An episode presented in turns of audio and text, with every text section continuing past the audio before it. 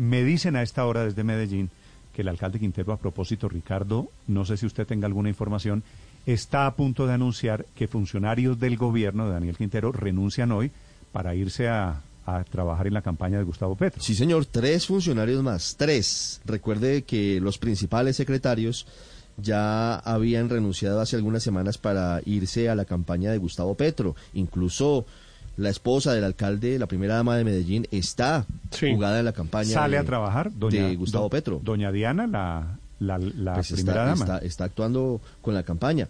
Tres funcionarios, básicamente dos secretarios del despacho y la directora de la Agencia de Cooperación de Medellín renunciaron hoy y se van a trabajar en la recta final de la campaña. Siete de, la mañana, Petro. 13 minutos. Sí, Así jugada- que el petrismo se está moviendo. Ya, ya voy, Héctor, discúlpeme un segundo. De una vez para terminar este tema, anuncios de la alcaldía de Medellín de deslice se van de la alcaldía a trabajar con Gustavo Petro, que tampoco es una novedad. Camila Carvajal. Hola Néstor, buenos días. Sí señor, acaba de confirmarse por parte del alcalde Daniel Quintero la salida de otros tres de sus funcionarios. Significa que ya son siete los que dejan el gabinete de Quintero y se van a la campaña de Gustavo Petro. Le cuento quiénes son los que acaban de renunciar y salen desde este lunes del cargo. Carlos el Flaco Mejía.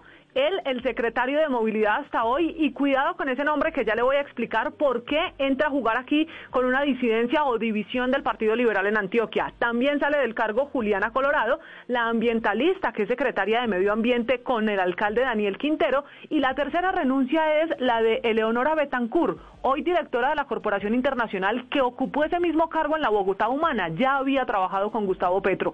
Ellos tres lo que dicen esta mañana, Néstor, es que se van a liderar y a luchar por el país. Que se lo traduzco, se van a la candidatura de Gustavo Petro, a la que ya se fueron, recuerde, Esteban Restrepo, la mano derecha de Daniel Quintero, Juan Pablo Ramírez, secretario de Inclusión en ese gobierno en Medellín, Juan Carlos Upegui, familiar de la esposa de Diana Osorio, y también Alejandro Mata. Así las cosas, ya son siete personas.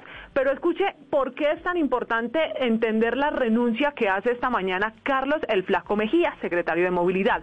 Es una de las fichas liberales, uno de los liberales más importantes de Medellín, muy a Eugenio Prieto, quien fue director del área metropolitana en el gobierno de Federico Gutiérrez. Pues Eugenio Prieto sigue más de las banderas de Fico Gutiérrez, aunque no está de lleno en campaña, y el Flaco Mejía se separa de él para irse al pacto histórico, lo que muestra que también están divididos los liberales en la capital antioqueña. Los tres reemplazos de estos cargos que han renunciado en el gabinete de Daniel Quintero para irse a Gustavo Petro los conoceremos en el transcurso de la mañana.